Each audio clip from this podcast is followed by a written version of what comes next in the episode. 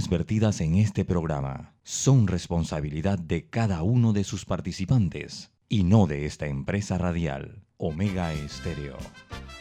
Son las 7 y 30 de la mañana, hora de un buen café y hora de Infoanálisis, el programa de información y análisis más profundo y actualizado de Panamá.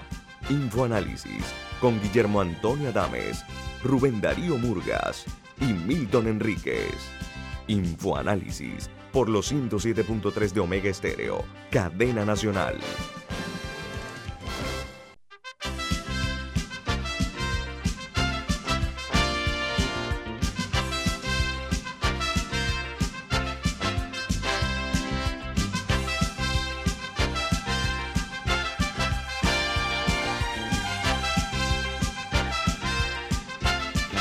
Saludos desde la capital de la República. Le damos la bienvenida a todos ustedes que nos sintonizan a través de las frecuencias a nivel nacional de Omega Estéreo en otra, otro programa más de Info Análisis, un programa para la gente inteligente. Hoy es 29 de diciembre del año 2021. Está agonizando el año en curso, el año en que vivimos en peligro. Milton, ¿quién presenta Infoanálisis?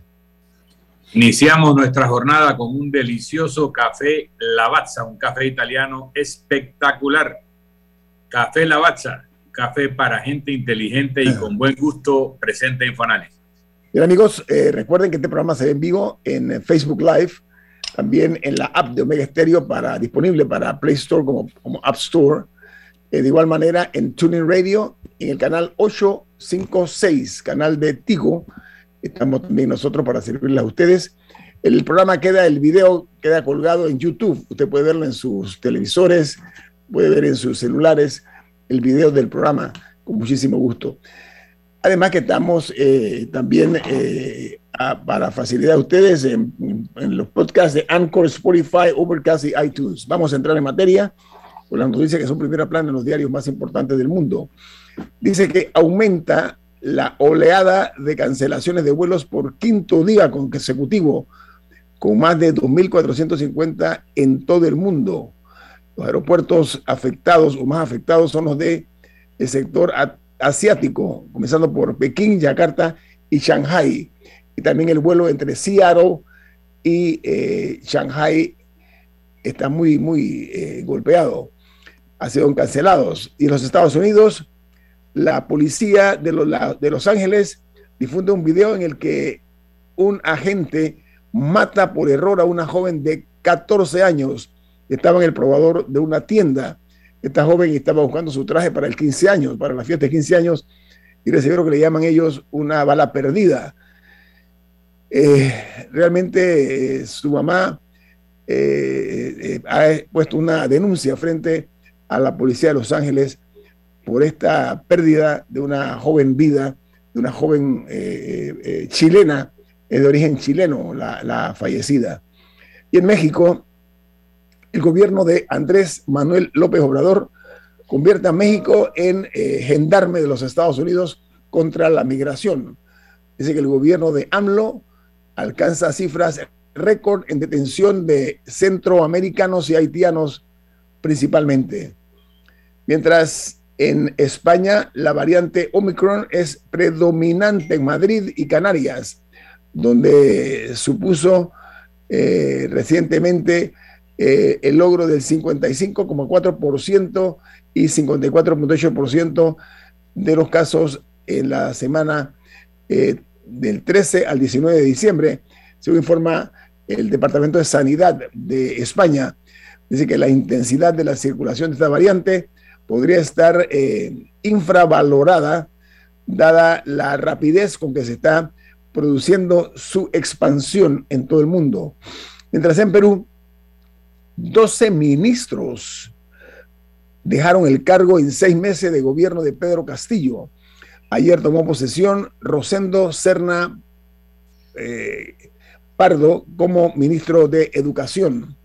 Mientras en El Salvador, un exfiscal anticorrupción dice que el gobierno del el señor Bukele cerró la investigación del acuerdo con las pandillas y el gobierno y tuvo que exiliarse eh, de acuerdo a noticia y a declaración que le dio a la agencia internacional de noticias Reuters.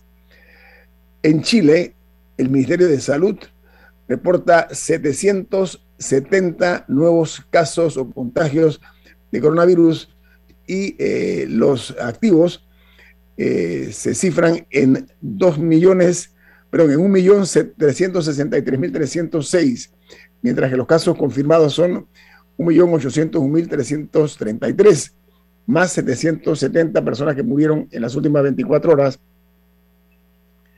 eh, perdón, que están contagiadas en las últimas 24 horas, y ayer hubo 22 muertos para un total de 39.056 fallecidos. Los diarios de los Estados Unidos titulan de esta manera. El New York Times dice, se rompe el récord diario de casos en los Estados Unidos y a medida que la Delta y el Omicron convergen con un tercer año de pandemia que se avecina, el eh, promedio de siete días de casos en Estados Unidos superó los 267 mil personas, aunque los hospitales y los, eh, las muertes han aumentado con la propagación de las nuevas variantes eh, permanecen todavía eh, por debajo de los niveles máximos que estaban a principios del año 2021, dice el, Times. Mientras el Washington Post, su principal noticia, su titular dice, las preocupaciones de que el aumento de Omicron pueda eh, obstaculizar los servicios esenciales impulsó a tomar nuevas reglas de aislamiento de los CDC o CDC aquellos que están vacunados tienen probabilidades de tener infecciones leves o asintomáticas, según informó una investigación preliminar. Y el diario de los negocios, el diario The Wall Street Journal, titula, los estados se abstienen de las estrictas medidas de coronavirus y los gobiernos buscan evitar medidas estrictas promulgadas durante las oleadas anteriores de coronavirus, con más vacunas y pruebas rápidas y seguimiento de las hospitalizaciones. Ahora de Estados Unidos pasamos a la principal noticia en Argentina. El titular dice, la luz y el gas aumentaron 17% y 20% respectivamente en el verano. Dice que habrá otra subida en marzo y ayer eh, se registraron 33.909 nuevos contagios en las últimas 24 horas. En Costa Rica, se anuncia que cerrará el año con 1.300.000 llegadas de turistas, turistas internacionales, eh, alcanzando así un 40% de las visitas en comparación con el año 2019. Y de Costa Rica ahora vamos a escuchar cuáles son la, eh, cuál es el titular principal en Colombia. Dice el titular lo siguiente, comparto con ustedes con mucho gusto este titular de la noticia más, más eh, comentada en Colombia. Dice que las autoridades de salud reportan 4.300.000 casos de coronavirus en las últimas 24 horas, 4.300 casos, y niegan eh, eh, un mensaje en las redes sociales de que habrá cuarentena general en Bogotá. Se había esparcido eso con motivo de que ayer era el 28 de, de diciembre y se está hablando que sea una, una broma, ¿no? Día de los Inocentes. Bueno, ya el gobierno lo desmintió, no va a haber cuarentena total en Colombia a pesar de los números tan elevados que tienen de casos de la COVID y también que suman el Omicron ahora. Perdón. Ahora vamos a Guatemala, donde el Ministerio de Relaciones Exteriores guarda silencio ante la tragedia de migrantes en Chiapas y se desconoce sobre las repatriaciones de los cuerpos. La tragedia cobró la vida de 56 migrantes en su mayoría guatemaltecos. Esto es un escándalo porque eh, este silencio de las autoridades guatemaltecas está generando mucha iracundia por parte de las familias y los amigos de los afectados. En los Estados Unidos hay una noticia que dice que un tirador solitario aterrorizó a Denver y mató a cuatro personas en una serie de balaceras. El agresor aún no ha sido identificado, pero fue abatido por la policía de eh, Colorado, del estado de Colorado, pero específicamente en Denver. Y mientras en Uruguay eh, aumentan los casos de coronavirus, y ayer se registraron, imagínense ustedes, 913 casos nuevos. Uruguay era un país que tenía un porcentaje bajísimo en este tipo de eh, pandemia de la COVID. Bueno, ha aumentado una forma exponencial. Dice que estos 913 casos nuevos en 24 horas es la cifra más alta desde el día primero de julio que se dio este tipo de, cantidad de personas en Uruguay. Eh, no sé si Camilo Milton tiene alguna nota internacional, sino para entrar con el invitado. Eh, sí, una, una, nota curiosa, y es que un equipo eh, en Estados Unidos de, conservadores de antigüedades, etcétera, han abierto una cápsula del tiempo, como se le dice, una, una caja que tenía memorabilia de eh, más que nada de, de, los confederados en Estados Unidos. Eh, se cree que tiene más de 130 años y estaba, la descubrieron cuando estaban removiendo la estatua del general confederado Robert Lee. Encontraron esta caja con estos artículos históricos de más de un siglo de estar ahí, lo cual me parece muy interesante. Eh, Adicionalmente, eh, si nos vamos un poco a Asia, el, un sitio web de noticias llamado, llamado Stan News, que era un, medio independiente, eh, va, a cerrar en Hong Kong luego de que arrestaran en unos allanamientos policiales arrestaran algunos de sus de sus trabajadores por supuestamente eh, publicar, hacer publicaciones falsas y, contra el gobierno y que buscan, que buscan supuestamente tumbar al gobierno. Entonces, eh, vemos cómo se van sumando estos incidentes en Hong Kong y siento que hay que eh, prestarle atención en ese sentido. Y adicionalmente puedo comentar, en India hay una controversia por, en el estado de Goa, por una estatua de Cristiano Ronaldo que eh, instalaron o que, o, que, revelaron más bien en, este estado. Porque Cristiano Ronaldo, como sabrán sus fanáticos, es eh, un atleta eh, de Portugal, es portugués. Y este estado fue una colonia portuguesa. Es más, cuando el resto de India ya se había independizado de, de ser una colonia británica, el estado de Goa siguió bajo, bajo el mando de Portugal por otros 14 años. Y justamente ahorita están celebrando, están en, medio como del furor de que están celebrando 60 años de independencia. Entonces, ha, hecho algo de controversia la instalación de, esta estatua en este momento, eh, particularmente porque no hay estatuas de jugadores locales. Entonces, eso ha dividido un poco la opinión pública en este estado de Goa. Así que hay un par de noticias curiosas para terminar la mañana. Bueno, vamos al corte comercial, al regreso a nuestro invitado. Vamos a hablar temas importantes aquí en Info Análisis. Este es un programa para la gente inteligente.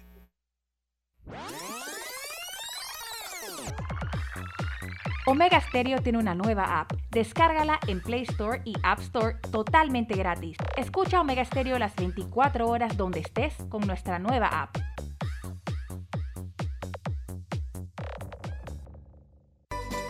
Hogar y Salud, la cadena especializada en el cuidado de su salud, les invita a la gran venta por Navidad del 1 al 31 de diciembre en todas sus sucursales. ¡Oh, cómo Sí, en Hogar y Salud tendremos ofertas súper especiales en camas de todo tipo, sillas de rueda, andadores, sillones eléctricos, glucómetros, sillas de baño, monitores de presión, balanzas, rodadores, variedad de almohadas y cojines ortopédicos, sanitarios portátiles, barras de seguridad para el baño, pañales para adultos de máxima calidad y toda nuestra extensa gama de productos de máxima calidad a superprecios. ¡Oh, Y recuerde que Hogar y Salud les hace la vida más fácil.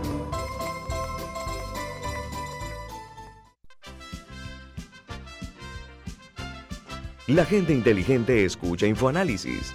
Los anunciantes inteligentes se anuncian en InfoAnálisis. Usted es inteligente. Llame al 269-2488 y todos lo sabrán. Infoanálisis, de lunes a viernes de 7 y 30, 8 y 30 de la mañana, en donde se anuncian los que saben. Si desea que sus colaboradores trabajen desde su casa, podemos ayudarle. En Solutexa somos expertos en aplicar la tecnología a las técnicas y trabajos de oficina Contáctenos en solutexa.com.pa o al 209-4997. Solutexa. Omega Stereo. Ya viene InfoAnálisis, el programa para gente inteligente como usted.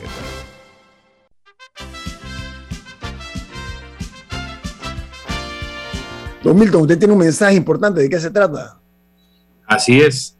Mensaje importante del Banco Aliado. Banco Aliado, tu aliado en todo momento, te invita a que conozcas sobre su cuenta Más Plus.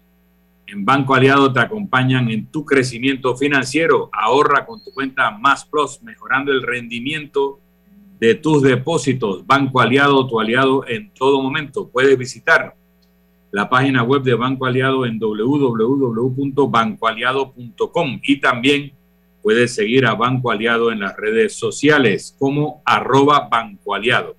Banco Aliado, tu aliado en todo momento. Bueno, esta mañana vamos a analizar la victoria del señor Gabriel Boric, presidente electo de Chile, eh, el impacto que tiene dentro y fuera de Chile, el impacto regional que esto ha alcanzado, pero también vamos a hablar de eh, temas nacionales con eh, nuestro invitado, el politólogo Richard Morales. ¿Cómo está, don Richard? Buen día.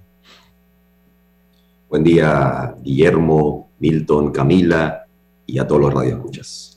Bueno, la idea de, esta, de este análisis es ver de, desde el punto de vista de la dimensión social, por una parte, y la eh, ideológica también, con esta victoria de este hombre que es el presidente más joven que hay, en, en el, por lo menos en el, en el, en el continente. Eh, Boris eh, marcó el final de lo que se denomina el bipartidismo, eh, sin tener ninguna experiencia política previa. Él no, él no estuvo en ningún partido, porque el bipartidismo, eh, una de las quejas era que se turnaban el poder entre Bachelet con eh, Piñera, entre otros. Pero eh, con este arribo de este hace 10 años estudiante de Derecho en Chile, se, rompe pues con esta magia que había antes y tomando en cuenta también que Boris perdió en, la, en las primarias. Ojo, en la primera elección él perdió contra el republicano José Antonio Cast, que es un hombre que se identificaba como pinochetista. Perdió en la primera vuelta, pero en la segunda la ganó con un abismal, una abismal distancia de 55,87 versus 44.13 del derechista Cast con casi de un millón de votos de diferencia, lo separó. Entonces, eh, también estos dicen que se debió al aumento de la participación en la, en la segunda vuelta, que fue un 3, a ver, eh, fue un, perdón, un 8,3% el aumento de los votantes en la segunda vuelta. A ver, don Richard, desde su perspectiva como analista político, cuénteme cuál, cuál es la ah, visión que tiene usted de la victoria del señor Gabriel Boric en Chile. Si lo vemos en- en- nacionalmente primero, es decir, en términos de, de las circunstancias chilenas, es un resultado del- de un acumulado que se viene generando por lo menos desde hace una década, cuando irrumpieron unas fuertes protestas estudiantiles, un movimiento estudiantil importante que estaba... De los, era- Boris, de, los cuales, perdón, de los cuales Boris era uno de los líderes, hay que decirlo. Hace 10 años era un líder estudiantil. Ajá. Efectivamente, fue uno de los, de los líderes estudiantiles, uno de los protagonistas de esos episodios, y eso resultó prontamente en la, en la conformación de organizaciones políticas nuevas, entre, que llevaron a, a, a- a Boric, entre otros, a la, eh, al, al poder legislativo eh, chileno. Eh, posterior a, a- esas, a esas protestas, en donde, en donde nuevamente Boric y, otros tuvieron el, digamos, el papel protagónico como nuevos dirigentes jóvenes, estuvieron las protestas de 2019, donde el pueblo chileno se, se levantó en varias de las principales ciudades del país y se tomaron las calles, se tomaron las plazas y por una gran cantidad de semanas estaban ya exigiendo transformaciones más profundas de su sociedad, eh, protestas que obligaron al gobierno de Piñeira a tener que convocar un proceso constituyente, el cual todavía se está llevando a cabo en Chile. Eh, y posterior a eso se da ya la elección de este año, en donde finalmente en la segunda vuelta, como bien has indicado, Guillermo, logra alzarse Boric con la victoria. Y no es, no es poca cosa ¿no? que Boric haya derrotado a un candidato que se autoproclamara pinochetista, porque de alguna forma, más allá de lo que ha sucedido hace 10 años, esto también es una, un acumulado de las luchas en contra del pinochetismo eh, como expresión política en, Chile y a la vez el, modelo que se implementó eh, eh, con Pinochet y posterior a, Pinochet que generalmente se, se, puede resumir como el neoliberalismo, ¿no? Y uno puede incluso indicar que Chile es el, primer país en el cual se ensayan este tipo de, políticas eh, económicas, eh, que muchos le llaman terapia de, choque eh, o de ajuste estructural, donde básicamente lo que termina haciéndose es que se, se privatizan las, las, empresas, los servicios públicos, se liberaliza en gran parte la, la economía, abriéndola a los, flujos comerciales, financieros, y, y, a la vez se van recortando los, los, los, servicios públicos que recibe la ciudadanía o los derechos sociales a los que tiene acceso. Eh, ha llevado a pesar que... Ah, Morales, eh, la pregunta mía es la siguiente. Eh, ok, el pueblo se lanza a las calles motivado por un grupo de estudiantes que llevan, como bien dijimos, pues a iniciar un proceso constituyente para redactar una nueva constitución que reemplace la constitución de Pinochet, de Augusto Pinochet. Ese es un punto. Pero aquí hay un fenómeno y es que se decía que él contaba nada más con el voto de las clases populares. Bueno, mire usted, por ejemplo, estoy viendo en la capital, en Santiago de Chile, Boris obtuvo 60,33% de apoyos versus 36% de su rival. Y en otras regiones de Chile fue más abultado el triunfo, logró 71,03%. Eso no se había logrado durante mucho tiempo, en, América Latina inclusive. ¿Eso a qué, a qué obedece? Además del de la ira, del, descontento, del malestar ciudadano, ¿qué otros factores cree usted que, o conoce usted que puede haber llevado a Boris a los 36 años al Palacio de la Moneda? Bueno, por, un lado, y es un factor inevitable al que el propio Boric ha, hecho alusión en varias ocasiones, es lo impresentable que era su propio, eh, su propio adversario. Es decir, eh, eh, un adversario que no era, no era un candidato cualquiera, sino que representaba toda una serie de posiciones reaccionarias y, y retrógradas a las cuales el, el, pueblo chileno no estaba eh, dispuesto a darle, a, darle el voto. Eh, el resultado final posiblemente no hubiera cambiado si el candidato opositor hubiera sido eh, un candidato más moderado, pero probablemente el margen hubiera sido menor. Es decir, y también hay que tomar en cuenta que Chile tiene muy presente la experiencia de mandatarios tipo eh, tipo Bolsonaro en Brasil, que tiene de vecino y que ha tenido una de las gestiones más desastrosas de la pandemia que ha habido en el planeta. Eh, así que uno, uno pudiera decir en cierta forma que a Boris también lo favorece el hecho que, eh, que, tuviera un, un, opositor que, que, que, representaba no una, una, mirada de futuro, sino una, una vuelta a un pasado, una vuelta a un pasado que el pueblo chileno precisamente ha venido rechazando y quiere, y quiere cambiar. Milton yo quería hacer un análisis un poco más macro.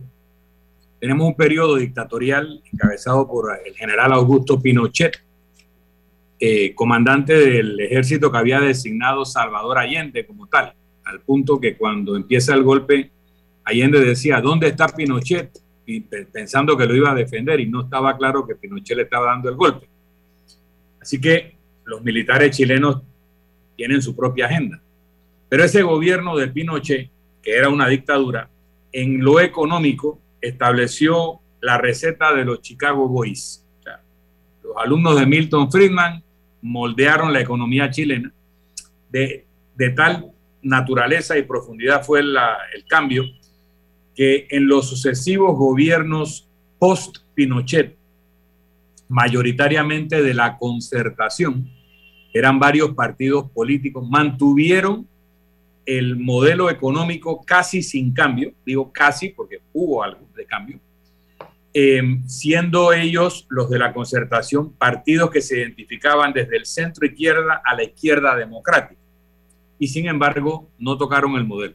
Chile se consideró hasta hace poco uno de los dos países que podía entrar al primer mundo en América Latina, el otro Panamá, que podía entrar, no estaba.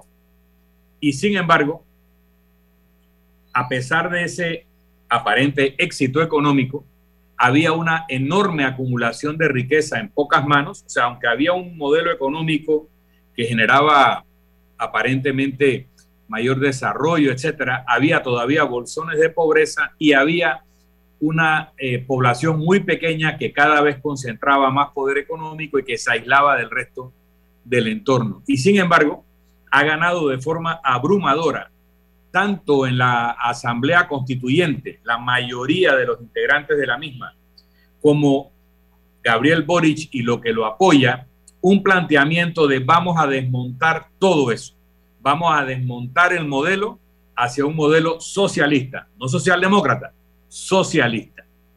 La pregunta es, ¿es este modelo chileno tan malo que merece ese borrón que le quieren dar y lo que propone Boric es algo tan bueno para que una mayoría absoluta del pueblo chileno quiera ese cambio que no produjo el, periodo de la concertación en alternancia con Piñera?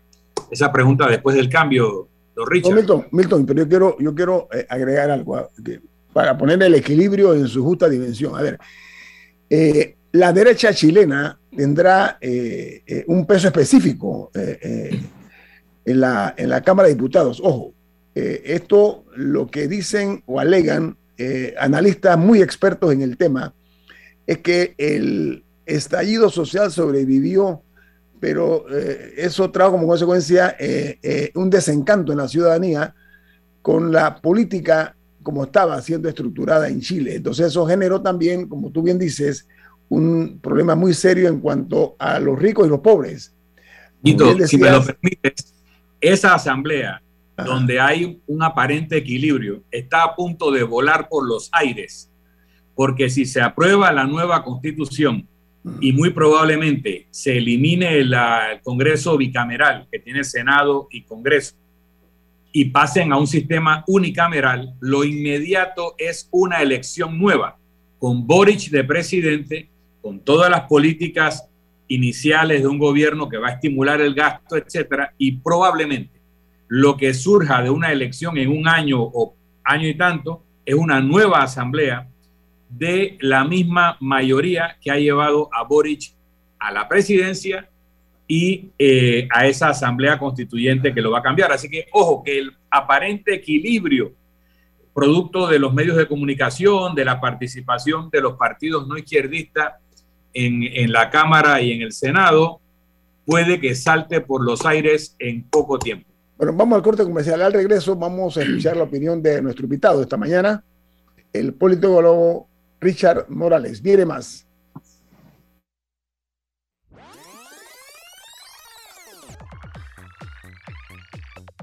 Omega Stereo tiene una nueva app. Descárgala en Play Store y App Store totalmente gratis. Escucha Omega Stereo las 24 horas donde estés con nuestra aplicación 100% renovada. África, Europa, Asia, América y Oceanía. Tú eliges el destino donde vivir tu propia experiencia extraordinaria. Realiza tu aporte extraordinario en Profuturo y estarás participando por un certificado de viaje de 15 mil dólares. Saca el mayor provecho a tu inversión. Tus aportes son deducibles y exentos de impuestos. Llama ya al 300-9777. Profuturo, en buenas manos. Promoción válida del 1 de noviembre al 31 de diciembre de 2021. Tomo la 14 de enero 2022 en las oficinas de Profuturo vía España. Aprobado por la JCJ, resolución 2218 del 15 de octubre de 2021. No participan colaboradores de Banco General ni subsidiarios. ¿Qué es lo mejor de la Navidad? Los mensajitos, las llamadas y los correos de voz aseguran que el amor que compartimos es nuestro mejor presente. Así que disfrútalo. Activa tu super pack de 5 y recibe 7 días de ilimitada, minutos y 1.5 gigas para compartir. Actívalo al asterisco 123 numeral y participa por un año de servicio gratis más un celular Samsung. Son 100 ganadores. Vive tu mejor presente esta Navidad. ¡Claro! Promoción válida del 15 de noviembre de 2021 al 6 de enero de 2022. Aprobada mediante resolución número 2021-2355. Para mayor información ingresa a claro.com.pa.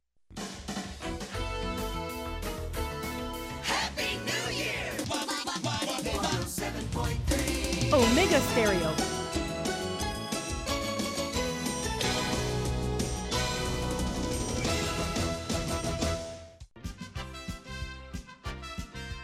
Ya viene InfoAnálisis el programa para gente inteligente como usted. Pero comparto con ustedes, amigos, eh, un comentario que nos envía Guillermo Castro, que es un estudioso de la política. Eh, dice Guillermo lo siguiente, dice, de momento Boris no es la izquierda, sino el centro. A la derecha está lo que sea Cast y desde la izquierda los, lo cuestionan.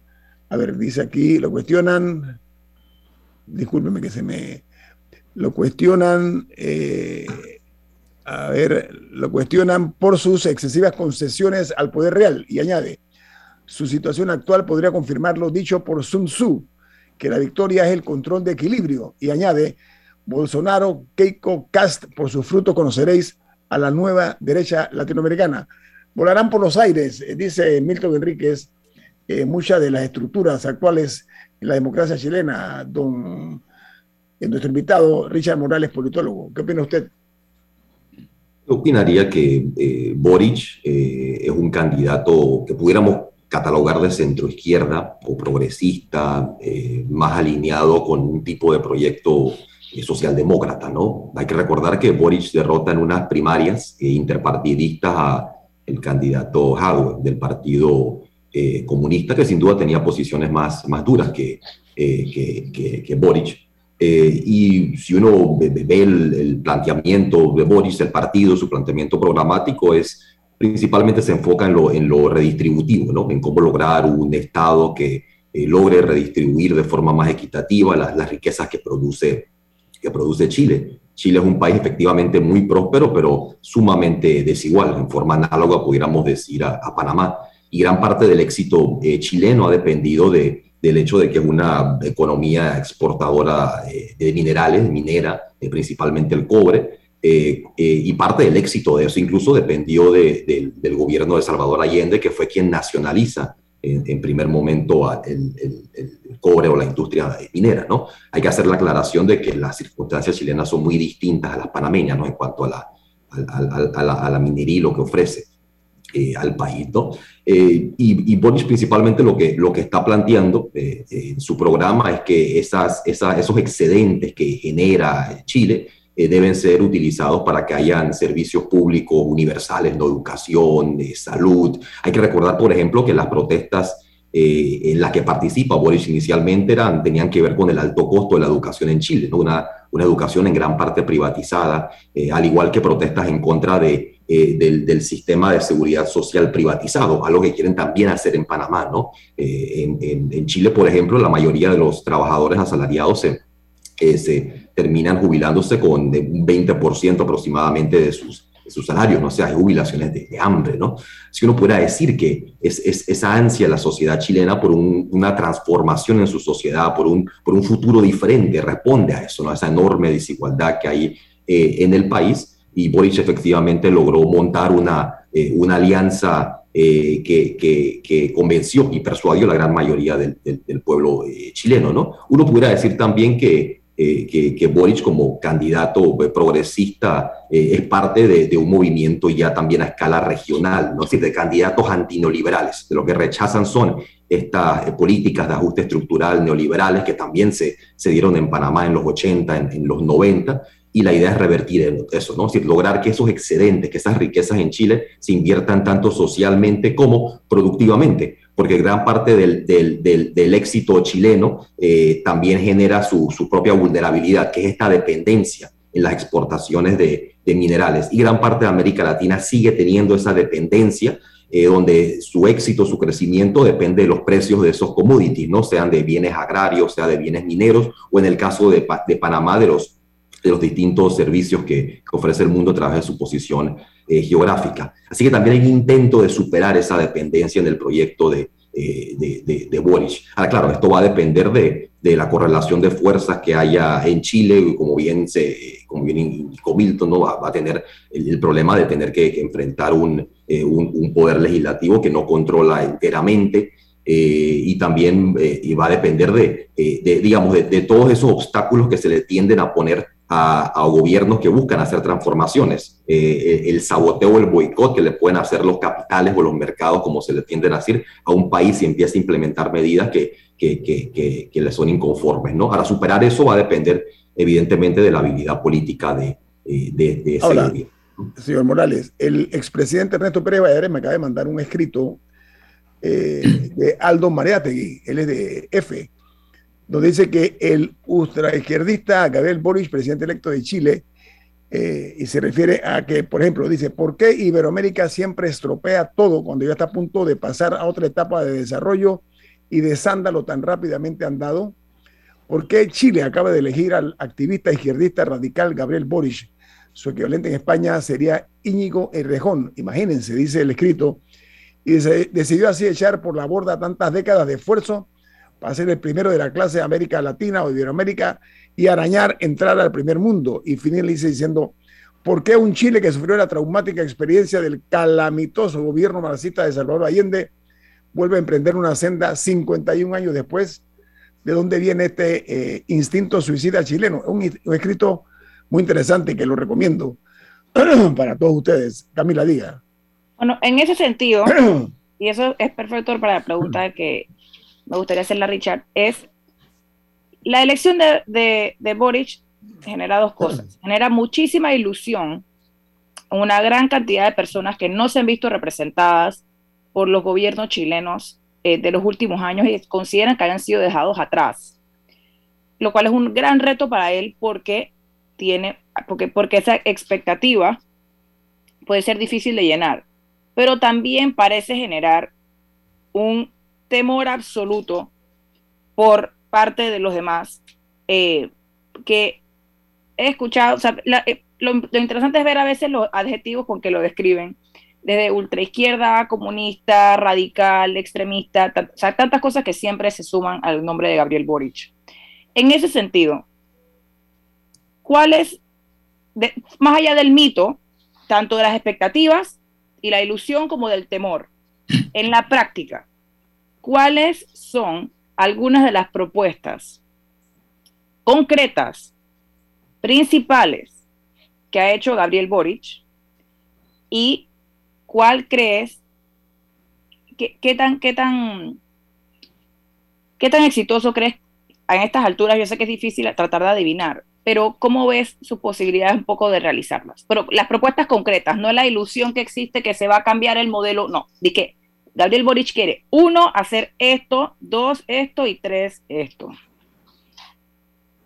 lo, eh, antes de ir, al punto, yo diría que eh, eh, es, un, es, un, análisis erróneo cuando, como se afirma en, en, el artículo al que hizo referencia Guillermo, cuando eh, analistas tienden a pensar que eh, eh, al llegar Boric o candidatos con posiciones políticas parecidas, ahora se va, digamos, a arruinar el país. ¿no?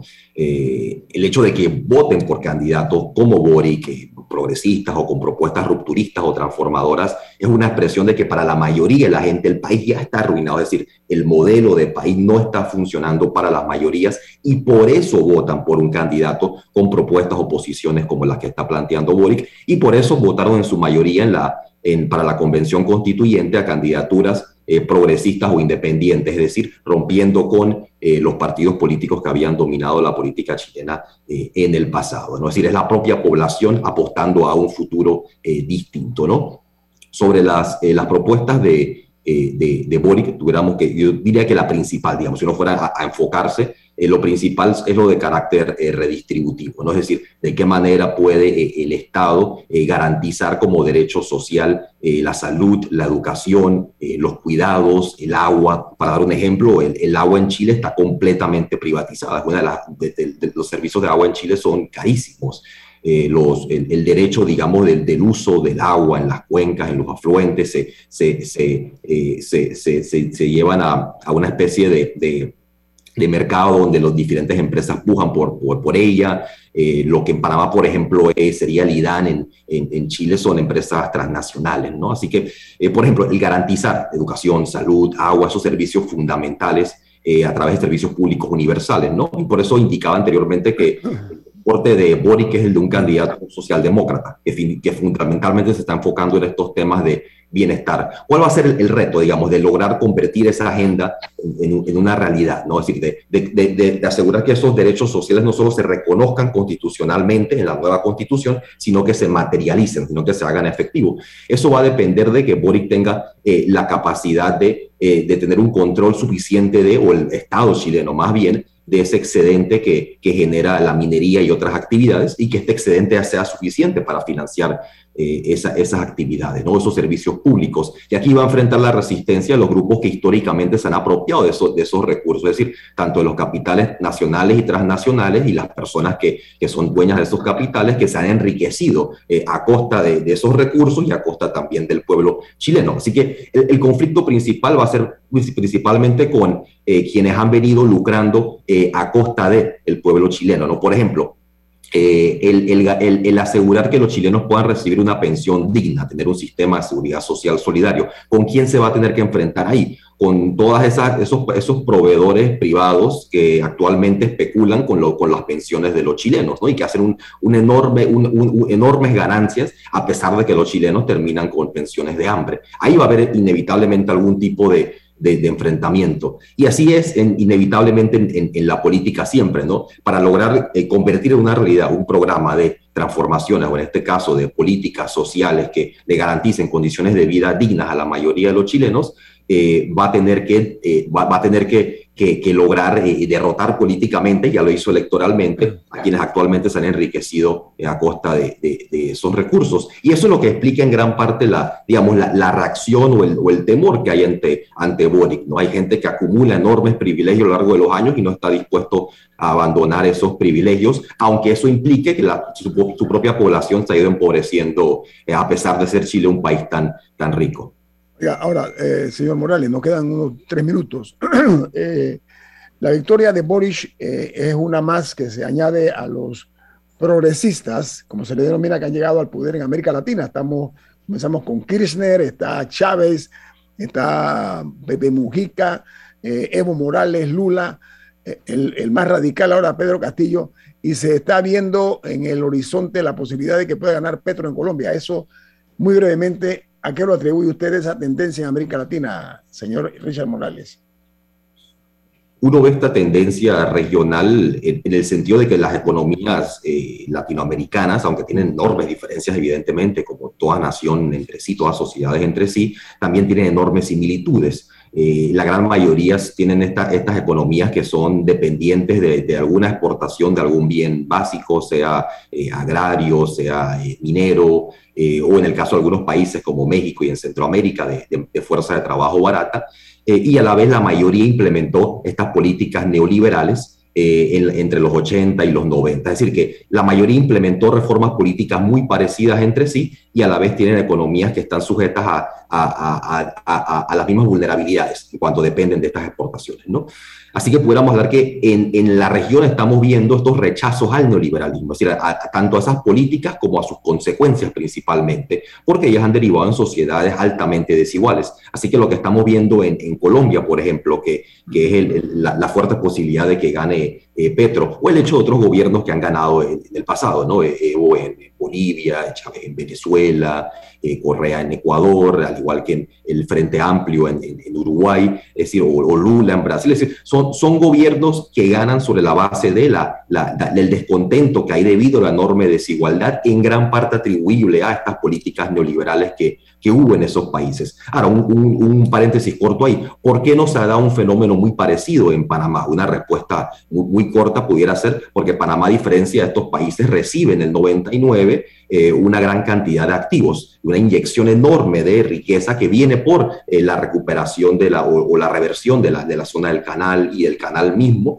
y esa inyección permite compensar temporalmente eh, las consecuencias de, esas políticas neoliberales que generaron tanto y generan tanta desigualdad en Panamá. Pero evidentemente ese colchón ya se ha agotado y se ve, y se ve eso en el agotamiento del, modelo en, en, Panamá. Es decir, podemos decir que es un agotamiento de ese modelo, de esa política económica eh, neoliberal y la victoria de estos candidatos progresistas es una, una, una, expresión de, de, estos pueblos del deseo de, de ver cambios en sus sociedades vamos al corte comercial. Le voy a pedir tres minutos más al regreso del corte comercial para que me diga su análisis acerca de ese agotamiento que usted señala eh, en cuanto a los bienes revertidos con los tratados Torrijos-Carter. Viene más aquí en Info Análisis, un programa para la gente inteligente. Omega Stereo tiene una nueva app. Descárgala en Play Store y App Store totalmente gratis. Escucha Omega Stereo las 24 horas donde estés con nuestra aplicación totalmente nueva. Hogar y Salud, la cadena especializada en el cuidado de su salud, les invita a la gran venta por Navidad del 1 al 31 de diciembre en todas sus sucursales. ¡Oh, cómo Sí, en Hogar y Salud tendremos ofertas súper especiales en camas de todo tipo, sillas de rueda, andadores, sillones eléctricos, glucómetros, sillas de baño, monitores de presión, balanzas, rodadores, variedad de almohadas y cojines ortopédicos, sanitarios portátiles, barras de seguridad para el baño, pañales para adultos de máxima calidad y toda nuestra extensa gama de productos de máxima calidad a superprecios. ¡Oh, Y recuerde que Hogar y Salud les hace la vida más fácil.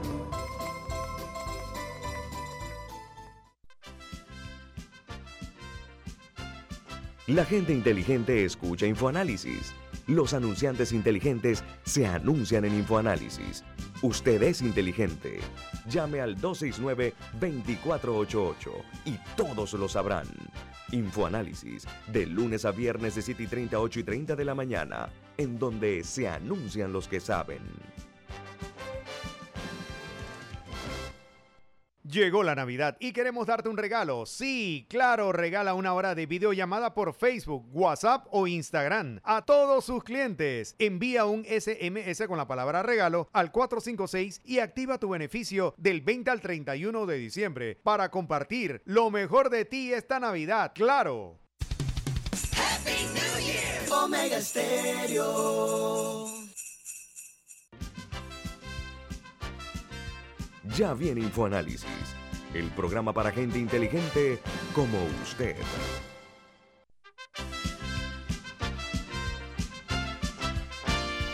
Bueno, modelo agotado, hablaba Richard Morales, politólogo con nosotros aquí. Estamos viendo la perspectiva hacia Panamá. Lo que vemos, eh, y fuera de pantalla, estábamos lo que nos escuchan por, por, YouTube, perdón, por, por, Facebook Live, escuchaban que Milton planteaba el hecho de que estos eh, gobiernos como el de, por ejemplo, el de, el de Piñera, es el producto de un hombre que se convierte en multimillonario en el gobierno de Pinochet. Compra Lanchile, compra equipos de fútbol como el Colo Colo, etcétera. En, en México y tiene un presidente. Cuyo hermano era ministro. Sí, era ministro de Pinochet. de minería y de trabajo. Sí, pero además de eso, un hombre como, como Carlos Slim se hace multimillonario, el hombre más rico del mundo, a la sombra y la complacencia de Salinas de Gortari, etcétera, etcétera, etcétera. Panamá, veamos el modelo de Panamá. ¿Por qué Panamá eh, no ha ensayado esa posibilidad, señor Morales, de su perspectiva?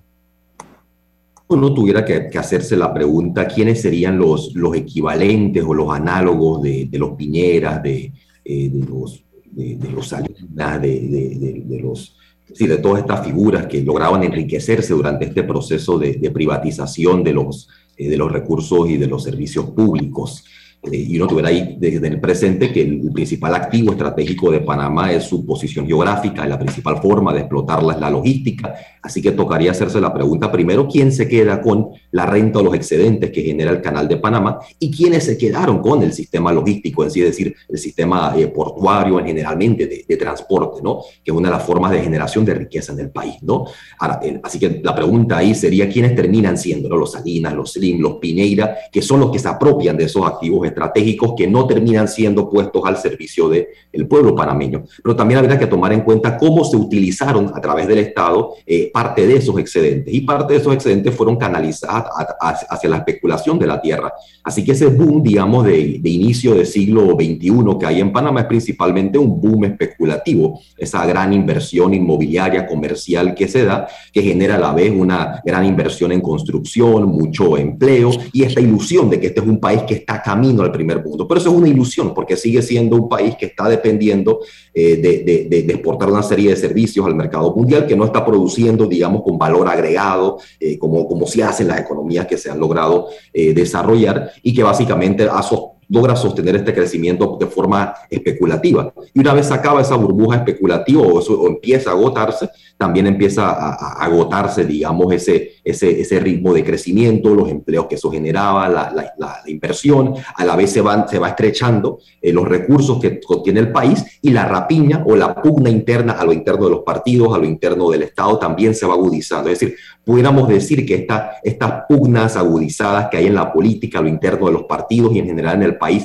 tienen que ver con ese hecho de que se está agotando el modelo, el modelo económico, ¿no? Que nuevamente, debido a esa reversión que se da en el 99 de estos activos, se logra compensar por un tiempo, poner un colchón que, que, tapa esas contradicciones o esas grietas más profundas que hay en nuestra economía, a diferencia de otros países en la región que no contaron con ninguna inyección masiva de recursos como si tuvo Panamá en ese, en, ese momento, ¿no? Eh, así que, que, que, tenemos ante nosotros Panamá y el, en Panamá y el, y el reto. Bueno, eh, señor Morales, gracias por estar con nosotros esta mañana aquí en Infoanálisis. Muy amable de su parte habernos dedicado este tiempo para los oyentes de Omega Estéreo. Que tenga un buen día, don Richard. Agradecido por la invitación. Buenos días. Buen día, hasta luego. Oiga, Milton y Camila. Bueno, Panamá bajó a 10 días la cuarentena de los casos positivos, pero ojo, han sido reportados 26 casos de Omicron en Panamá y 1.354 casos de coronavirus. ¿Qué les parece esta, esta decisión tomada?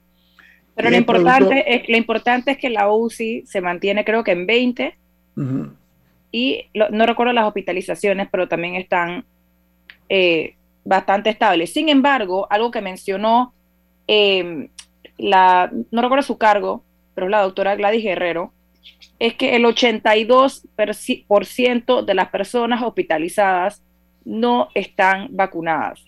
El 82% dijo. Eso en muchos países pasa, Camila. La mayor parte de los, de los, de los afectados por la COVID-19 y los muertos son personas no vacunadas. Eso es un hecho en los Estados Unidos.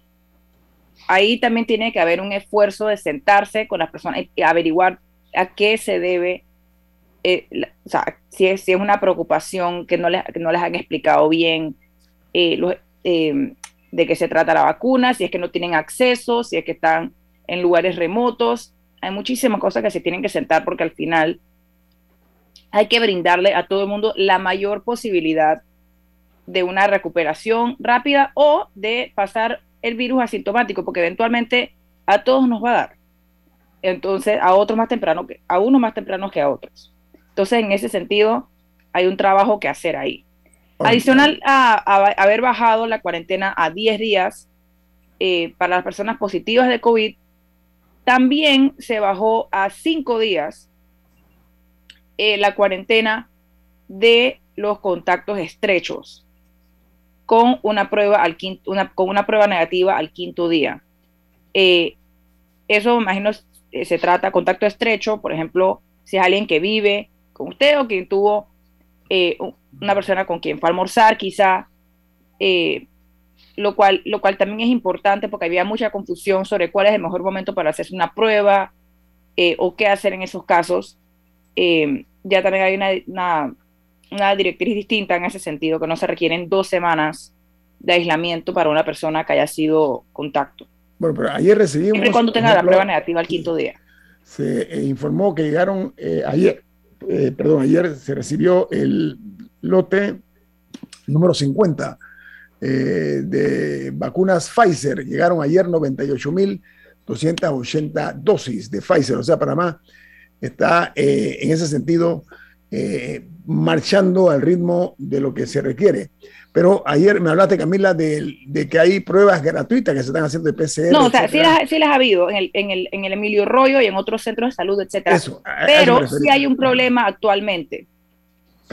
Por motivo de la Omicron o por las fiestas o el motivo que sea, hay una mucho mayor demanda de tanto de vacunas como de hisopados en estos instantes.